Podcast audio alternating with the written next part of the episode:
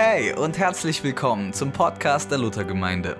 Wir wünschen dir eine echte Begegnung mit Gott und hoffen, dass es dich ermutigt. Viel Spaß! Der Predigtext für diesen Sonntag, den wir so in dieser Reihe ausgesucht haben, die etwas schwierigen Bibelworte von Jesus, steht bei Matthäus 22, 15 bis 22.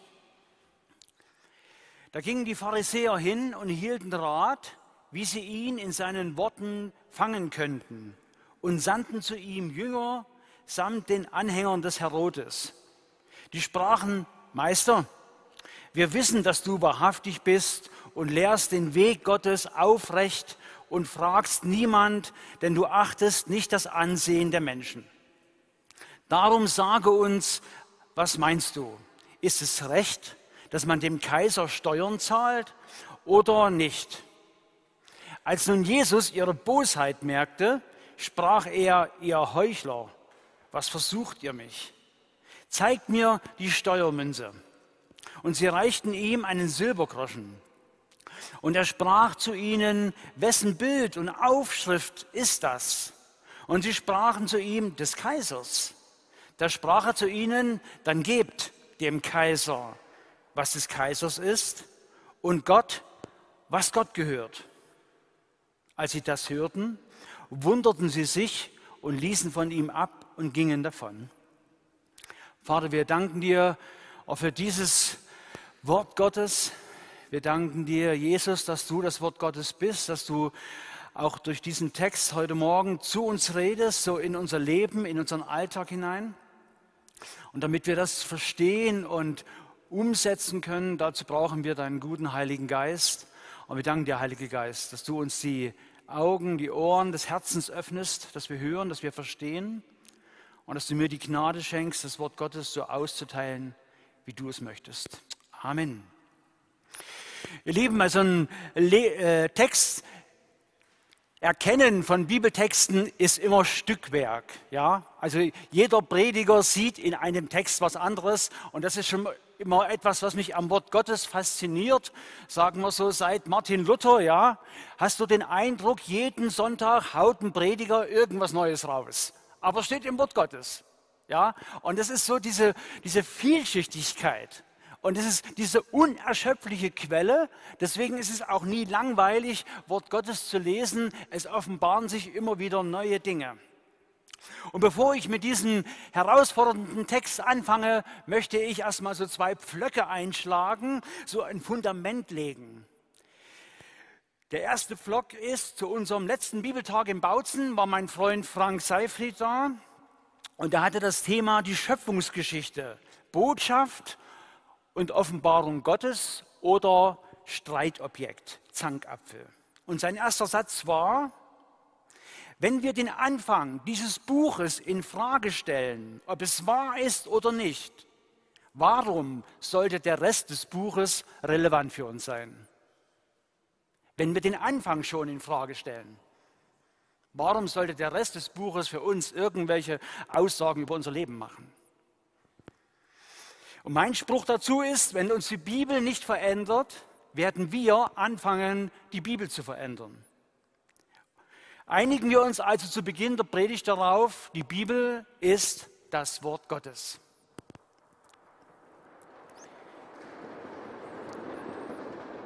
Der zweite Block, so sind wir nun Botschafter an Christi Stadt. Als solche sind wir Repräsentanten des Reiches Gottes. Das ist Ehre und Anspruch zugleich zu einem der letzten Kirchentage, egal welcher, Abschlussgottesdienst, sagte die Pastorin, wir sind Gottes Gurkentruppe. Und das lehne ich entschieden ab. Das ist eine Beleidigung Gottes. Wir sind keine Gurkentruppe, wir sind Botschafter an Christi Stadt. Wir repräsentieren das Reich Gottes. Und das ist Ehre und Anspruch zugleich. Wir machen einen erheblichen Schritt in die Freiheit, wenn wir begreifen, dass unser Wandel, unser Leben mit Gott weder von einem politischen System noch von der Stimmung abhängt, mit der wir morgens aus dem Bett aufstehen. Okay? Unser Leben mit Gott ist nicht unterworfen irgendwelchen äußeren Dingen, noch unseren wechselnden Stimmungen, die immer auf und ab gehen. Auch gibt es bei uns noch kein Gesetz, das uns verbietet, Bibel zu lesen und zu beten. Es gibt ein Gesetz, das wir überwinden müssen. Das ist das Gesetz der Schwerkraft und der Trägheit. Ja, da müssen wir manchmal ran. Und manchmal, ihr Lieben, wisst ihr, hilft auch mal die Popacken zusammenkneifen, da wird das Gehirn besser durchblutet. Okay. Jesus verlangt in dieser Diskussion den Gegenstand der Sachfrage, um die es geht, die Steuermünze, und er fragt, wessen Bild und wessen Aufschrift ist das? Auf der Vorderseite dieses, dieser Steuermünze ist das Brustbild des Kaisers mit Lorbeerkranz und auf der Rückseite ist die Göttin Pax. Die vordere Umschrift lautet Tiberius Caesar Divi Augusti, Filius Augustus. Auf der Rückseite steht Pontifex Maximus. Die Fragesteller kennen diese Münze, weil sie eben zum Römischen Reich zu den selbstverständlichen Zahlungsmitteln gehört. Und auch hier ist das Wort Gottes wieder interessant, bis ins Detail. Warum verlangt Jesus nicht irgendeine Münze, sondern eine Steuermünze? Die Steuermünze unterschied sich von dem anderen Geld, das im Umlauf war, man durfte mit diesem Geld zum Beispiel nicht die Tempelsteuer bezahlen. Deswegen gab es die Geldwechsler. Die mussten das eine Währung in die nächste umwandeln. Und wisst ihr, was man mit dieser Steuermünze noch nicht äh, tun durfte? Die, diese Münze mit dem Abbild des Kaisers durfte nicht als Zahlungsmittel für einen Besuch im Bordell oder einer öffentlichen Bedürfnisanstalt verwendet werden weil die darauf abgebildete, weil es die darauf abgebildete Person beleidigt. Allein darüber lohnt es sich nachzudenken, oder? Wir sind Botschafter an Christi Stadt. Wir haben seine Prägung.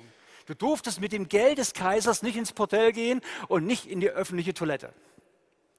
Weil es das Beleidigen war für den, der auf dem Bild auf der Münze abgeprägt, äh, abgebildet war. Die Münze erhält also ihre Bestimmung durch ihre Prägung.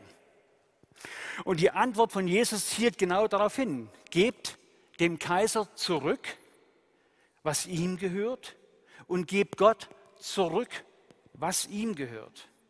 Auf diese Antwort ist bemerkenswert, weil im Urtext wirklich steht, zurückgeben. Etwas zurückgeben und gebt Gottes, was Gottes ist, sagt Jesus, genau das ist es, ihr seid, wir sind das Ebenbild Gottes. Gebt dem Kaiser sein Geld und Gott euer Leben. Als Ebenbild Gottes soll ich seine Herrschaft zur Geltung bringen und dem darf und soll mein ganzes Leben gewidmet sein.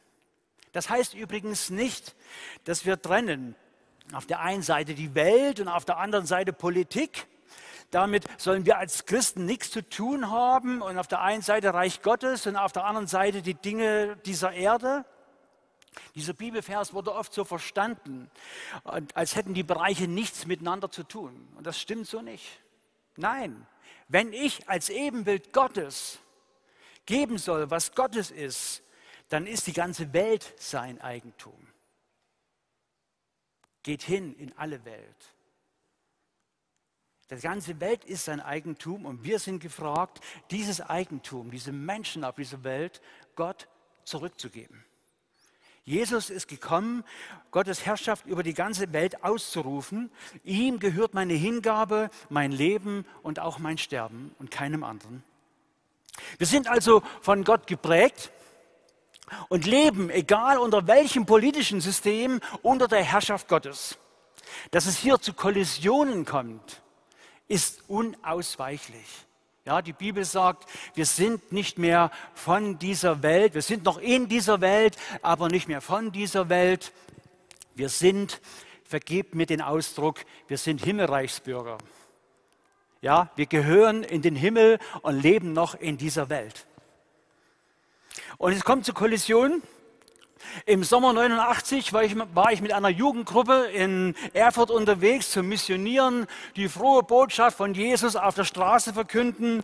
Und ich war noch etwas unbedarft, was man wo in Erfurt, da war ein schöner Platz. Da haben wir uns hingestellt, wir hatten einen Stuhl mit für eine Pantomime und es gab Lobpreis und der Lobpreis war zu Ende und ich bin auf den Stuhl gestiegen und habe eine Kurzpredigt gehalten und Amen gesagt. Da kamen zwei Polizisten auf mich zu, die meinen Ausweis sehen wollten und äh, eine Auftrittsgenehmigung, die ich nicht hatte. Und als die meine Daten aufgenommen haben, kam ein anderer Mann in Zivil zeigte mir irgendeinen Ausweis und sehr barsch, folgen Sie mir. Ich hinter dem her, gleich in das Haus, was in unserem Rücken, hinter dem Rücken war, in so ein großes äh, Rathaus, rein. Und dann ging er mit mir durch verschiedene Gänge und Treppen und irgendwann sagte er, bleiben Sie hier stehen. Ging in das Zimmer, dann kam er wieder raus, kommen Sie rein. Bin ich rein. Da waren zwei Männer, total aufgeregt, mit hochrotem Kopf. Und der Erste, der mich an, erwischte, er brüllte mich an, wer ist Ihr Auftraggeber? Und ich völlig erstmal überfältigt oder überfahren von der Situation sage Jesus. Das wiederum machte den noch wilder. Und dann Fragen über Fragen und der andere Punkt war, ein Grund, warum die so wild waren, war, dass wir die Dreistigkeit besessen haben, genau unter unserem Fenster zu missionieren. Ich konnte nicht wissen, dass das eine Außenstelle der Stasi war, ihr Lieben. Die fragt mich, wer ich bin, und Gott hat die Gnade geschenkt, dass ich mein Lebenszeugnis den beiden erzählen konnte. Und als ich fertig war, rannte der eine quer durch den Raum, riss den Vorhang beiseite und brüllte mich wieder an, ich soll zu ihm rüberkommen. Bin zu ihm rüber. Dann zeigte er auf zwei, äh, ja, solche großen Figuren, ihr wisst ja aus Steinfiguren, ne? auf dem gegenüberliegenden Haus zwei Steinfiguren und brüllte mich an, den einzigen Heiligen, den ich akzeptiere, der steht da drüben. Weil sie mich wieder gefragt hatten, wer mein Auftraggeber war und ich habe gesagt, Jesus. Dann haben sie mir gesagt, es hat ein Nachspiel. Das Nachspiel ist nicht gekommen, weil im November die DDR-Geschichte war. Ihr Lieben, bevor wir mit dem Thema weitergehen, möchte ich einen kurzen Einschub machen. Bei allen auch notwendigen, notwendigen politischen Diskussionen. Vergesst eure Prägung nicht. Wir sind Botschafter an Christi Stadt. Achtet darauf, dass ihr nicht verbittert werdet. Wir lesen im Psalm 19, Vers 15, lass die Worte meines Mundes und das Reden meines Herzens wohlgefällig sein vor dir. Und auch in der bekannte Vers aus Sprüche 4,23, mehr als alles andere behüte dein Herz, denn daraus kommt das Leben. Und die Frage ist, mit was füllst du dein Herz im Augenblick angesichts von Politik, von Umwelt und ähnlichen Dingen? Aus welchen Quellen trinkst du? Und was füllt dein Herz im Augenblick am meisten aus? Und ihr wisst, von wann das Herz voll ist, geht der Mund über, okay? Achtet darauf, dass eure Herzen bei allem Ärger, der immer wieder hochkommt, geht mir genauso. Achtet darauf, dass ihr nicht verbittert unterwegs seid. Wenn wir die Geschichte dieser Welt schauen, dann sehen wir Königreiche, die gekommen und gegangen sind, Könige und Kaiser, die sich für Götter hielten. Und wir sehen in der ganzen Weltgeschichte, dass Gott noch immer über allem regiert, auch wenn wir manche Zeitepochen nicht verstehen können. Die Bibel gibt uns ein konkretes Beispiel, ein einfaches aus der Anfangsgeschichte des Volkes Israel. Als Abraham von Gott gesegnet wird, sagt Gott zu Abraham, dein Volk wird 400 Jahre in Gefangenschaft sein. Das ist ja eine frohe Botschaft für den alten Mann. Ne? Gott sagt 400 Jahre Gefangenschaft. Nun, was hat Gott dem Abraham hier gesagt? Ganz einfach. Er hat ihm gesagt, dein Volk wird 400 Jahre in Gefangenschaft sein. Stellt euch vor, die hätten nach 350 Jahren zu einer Demo aufgerufen, sich aufgelehnt und gegen das politische System demonstriert. Was wäre passiert? Nichts. Jedenfalls nicht in dem, was sie sich erhofft hätten. Aber im Hintergrund passierte etwas. Der Umsturz des ägyptischen Systems und die daraus resultierende Freiheit der hebräischen Sklaven begann mit einem kleinen Baby. Und wenn wir die Bibel lesen, sehen wir, dass Gott immer dieses Bühnenbild gebraucht hat von Schwachheit. Wann immer irgendetwas umzustürzen war, waren es Menschen mit kleiner Kraft. Waren ein Baby bei Mose, ein Baby, Jesus, wann immer etwas von Gott initiiert war, Leute, begann es im Verborgenen, klein und unscheinbar. Die hebräischen Hebammen hatten sich gegen das Gesetz aufgelehnt, alle männlich geborenen Kinder zu töten und erfanden da lustige Ausreden, warum das nicht ging. Und so ist auch Mose am Leben geblieben und wurde dann eben auf dem Nil ausgesetzt in einem Schilfkorb. Ja? Und die Geschichte nimmt ihren Lauf. Was war die Folge, als Mose in seiner eigenen Kraft versuchte, das System zu stürzen? Er musste fliehen. 40 Jahre in die Wüste. Warum? Weil Gottes Zeitpunkt noch nicht gekommen war.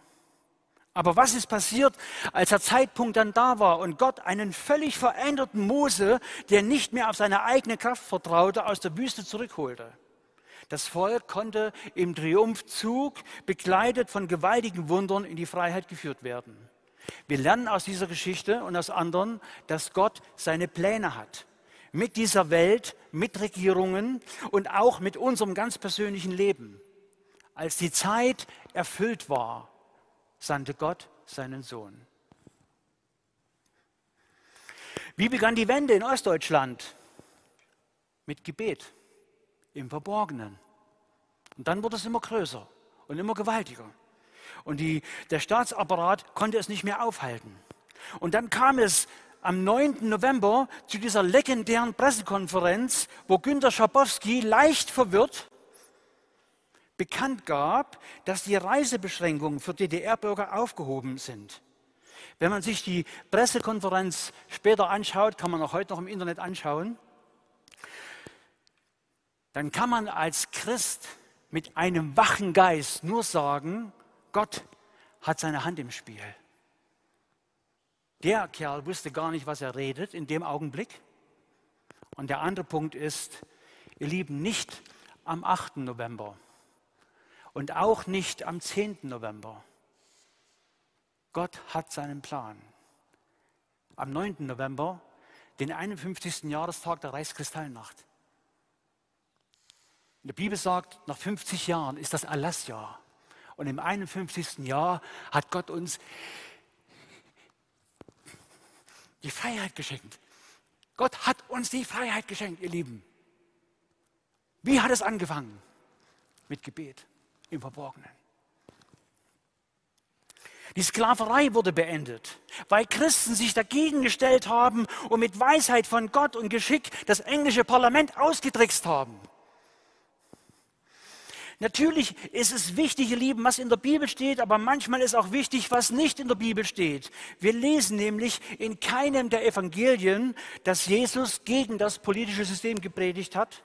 Wir lesen in keinem der Paulusbriefe, selbst die, die er als Gefangener geschrieben hat, dass Paulus die Christen auffordert, sich gegen das politische System zu erheben. Gebt dem Kaiser, was des Kaisers ist, und gebt Gott, was Gott gehört, aber gebt dem Kaiser nicht, was Gott gehört.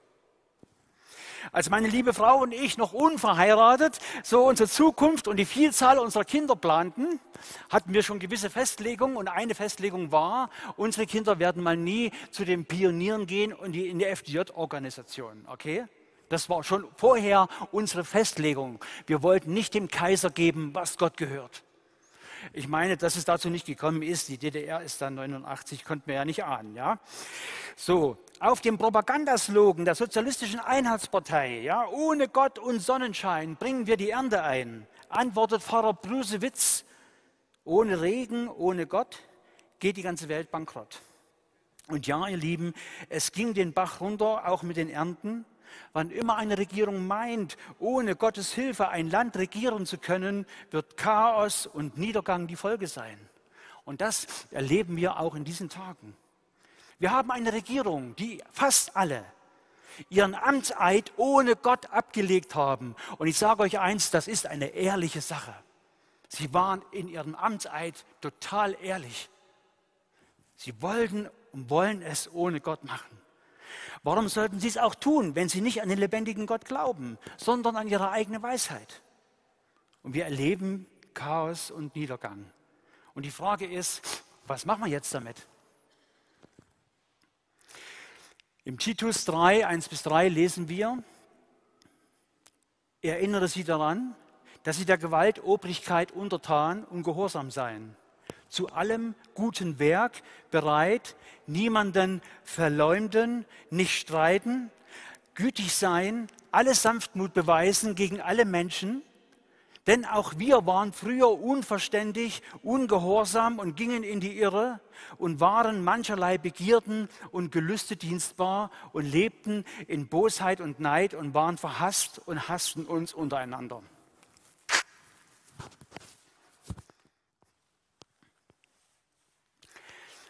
Auch wir waren ohne Gott unterwegs, sagt Paulus, wie die anderen dass wir als Christen anders ticken, anders glauben, die Inhalte des Lebens anders bewerten, dass Gott uns die Augen aufgetan hat über unsere eigene Schuld, unser, über unser Versagen, dass wir Vergebung bekommen haben, können wir einzig und allein nur der Gnade Gottes zuschreiben. Es ist nicht unser Verdienst. Dass ich hier vorne stehe, als einziger von neun Kindern aus einer ungläubigen Familie, erhebt mich nicht über meine Geschwister, erhebt mich nicht über meine Eltern. Ich habe kein Recht, über sie zu urteilen. Wir haben kein Recht, über die Menschen zu urteilen, die Gott noch nicht oder nicht kennen. Dass wir hier sind, haben wir einzig und allein der Gnade und der Barmherzigkeit Gottes zu verdanken. Und ich verstehe manchmal nicht, warum die einen und die anderen nicht oder noch nicht. Ich verstehe es nicht. Deswegen haben wir nicht das Recht, über Menschen, die Gott nicht kennen, schlecht zu reden, sie zu verleumden oder lächerlich zu machen, auch wenn sie Politiker sind. Bei allem, auch notwendigen politischen Diskussionen, vergesst eure Prägung nicht. Wir sind Botschafter an Christi Stadt. Vertreter des Reiches Gottes. Und nein, wir müssen nicht zu allem Ja sagen. Wenn zum Beispiel an den Schulen gefordert wird, dass die Kinder Bücher lesen sollen, die ihr nicht wollt, dass sie die lesen, wenn irgendwelche Teams eingeladen werden in der Schule, die den Kindern über heutige gängige Sexualpraktiken aufzuklären, dann erhebt euch. Verbündet euch als Eltern, geht an die Schulen und macht ordentlich Rabatz. Das müssen wir uns nicht bieten lassen. Seit unsere ersten Kinder in die Schule gegangen sind, waren meine Frau und ich, wir waren immer Elternsprecher. Wir haben uns immer als erstes gemeldet. Das war für uns, das, ihr Lieben, wenn ihr Kinder habt und Eltern, Elternsprecher ist der Superposten. Du bist die Schnittstelle zwischen Eltern, Lehrern und Kindern. Und was wir in diesen Zeiten erlebt haben, bei vier Kindern, bist du lange Elternsprecher, sage ich dir. Am Ende war ich der Elternsprecher vom Melanchthon-Gymnasium im Bautzen. Und eines Tages kommt eine Nachricht von dem Direktor und sagt, Herr Wert, können Sie morgen in die Schule kommen? Der Kultusminister von Sachsen mit seinem ganzen Ministerium kommt.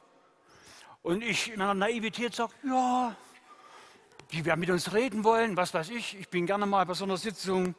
Und ich komme dann am nächsten Tag in die Schule, ein Riesenbankett, so Hufeisen, ja, so und ganz oben im Präsidium der Kultusminister, der Direktor, die Schülersprecherin und noch ein Platz frei und dann noch die, all die anderen dann. Und ich setze mich dann so hinten unten hin und der Direktor, wie früher in der Schule, Herr Wert, was machen Sie denn da hinten? Kommen Sie mal vor.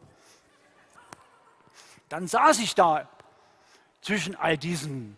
Und ihr Lieben, ich habe Abschluss 8. Klasse. Ich bin in der Schule abgehauen, weil ich ein Versager war.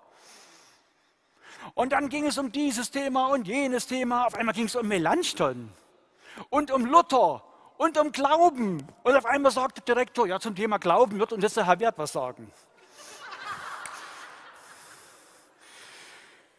Ihr Lieben, Gott hat Humor, oder? Ich durfte dem Kultusminister meine Lebensgeschichte erzählen. Ich bin, ich bin aus dem Saal raus mit butterweichen Knien. Ihr Lieben, wenn es solche Sachen zu besetzen gibt, meldet euch, ihr Eltern, meldet euch, besetzt diese Stellen und erwartet Gottes Handeln mitten in dieser Welt mit der Prägung, die ihr habt. Ihr seid Botschafter an Christi Stadt. Die vielen Verordnungen, Anordnungen während der Corona-Zeit haben uns am Anfang aufgeschreckt und die Frage war, wie soll das gehen? Aber wir sind zu Gott gegangen, wir haben gebetet und Gott hat uns Strategien gegeben, Ideen und Kreativität. Die Gemeinden, wie ihr auch, haben technisch aufgerüstet. Ihr Lieben, die erste Online-Predigt, von dieser Kirche aus, von Jens Oehme, Luft holen, hat dazu geführt, dass eine meiner Schwägerinnen, geschieden, enttäuscht vom Leben, Niederlagen, wieder enttäuscht vom Leben, hat dazu geführt, dass sie diese erste Predigt gehört hat, umgekehrt ist und in ihrem Wohnzimmer ihr Leben Jesus gegeben hat. Lasst uns das feiern. Lasst uns das feiern.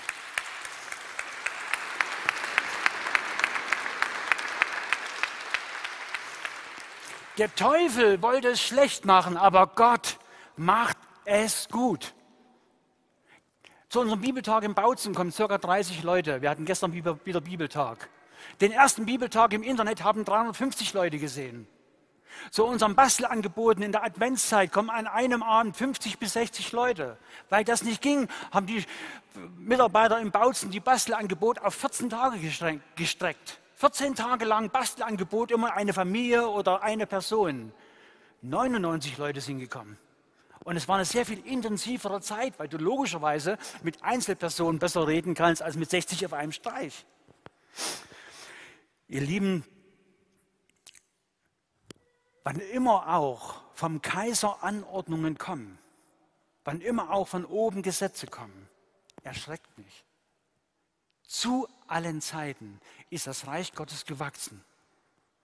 Und ihr, die ihr die DDR erlebt habt, ihr könnt davon eine Geschichte erzählen, oder? Und manche noch sehr von sehr viel früher. Das Reich Gottes lässt sich nicht unterdrücken. Wenn ihr es nicht schon tut, fangt an, für die Menschen in der Regierung zu beten. Warum? Die Bibel gibt die Antwort. Am wichtigsten ist, dass die Gemeinde beständig im Gebet bleibt, betet für alle Menschen, bringt eure Bitten, Wünsche und Anliegen eure, und eure Anliegen im Dank vor Gott, für sie vor Gott. Betet besonders für alle die, die in Regierung und Staat Verantwortung tragen, damit wir in Ruhe und Frieden leben können, ehrfürchtig vor Gott, aufrichtig unserem Menschen gegenüber, unserem Mitmenschen gegenüber. So soll es sein und so gefällt es Gott, unserem Retter, der will, dass alle Menschen gerettet werden und sie seine Wahrheit erkennen. Ich habe früher immer gedacht, ich soll für die Regierung beten, dass sie christlicher werden und dann gute christliche Entscheidungen treffen. Inzwischen bin ich alt genug und habe mitbekommen, dass Gott irgendwie nicht alle meine Gebete erhört oder dass das auch nicht unbedingt das Ziel ist, dass wir beten für sie. Aber was passiert mit dir, wenn du betest? In der Zeit, wo du für einen Menschen betest, kannst du ihn nicht verurteilen. In der Zeit, wo du einen Menschen vor den Thron Gottes bringst, bist du nicht in der Lage, ihn zu verfluchen. In der Zeit, wo du im Gebet eintrittst für Robert Habeck, für Annalena Baerbock, für Claudia Roth, für Gregor Gysi, für all die, für die es auch um Errettung geht. Gott will, dass allen Menschen geholfen wird und sie zur Erkenntnis der Wahrheit kommen. In der Zeit, wo du für sie betest, der, wie heißt es schön, in der Zeit, wo wir Gott loben, muss der Teufel schweigen. Ja? In der Zeit, wo wir für diese Menschen beten, hat Hass und Bitterkeit keinen Platz in unserem Herzen. Gott möchte, dass wir nicht in, sondern unter den Umständen in seinem Frieden sind. Viele von euch, die hier sitzen, haben unter dem sozialistischen, sozialistischen System, unter einer gottlosen Regierung an ihrem Glauben festgehalten. Manche haben einen Preis dafür bezahlt, einen großen Preis. Aber ihr habt die Fahne Gottes, die Ehre Gottes hochgehalten. Und ihr Lieben, keine Regierung, keine Verschwörung ist in der Lage, uns von der Liebe Gottes zu trennen. Die Münze mit dem Abbild des Kaisers durfte nicht als Zahlungsmittel für einen Besuch im Bordell oder einer öffentlichen Bedürfnisanstalt verwendet werden, weil das die darauf abgebildete Person beleidigt. Ihr Lieben, wir leben zur Ehre Gottes. Seid nicht gleichförmig dieser Welt sagt das Wort Gottes, sondern gebt dem Kaiser, was des Kaisers ist, gebt Gott, was Gott ist und gebt dem Kaiser nicht, was Gott gehört. Und der Friede Gottes, der höher ist als unser menschliches Denken, bewahre unsere Herzen und Sinne in Jesus Christus. Amen.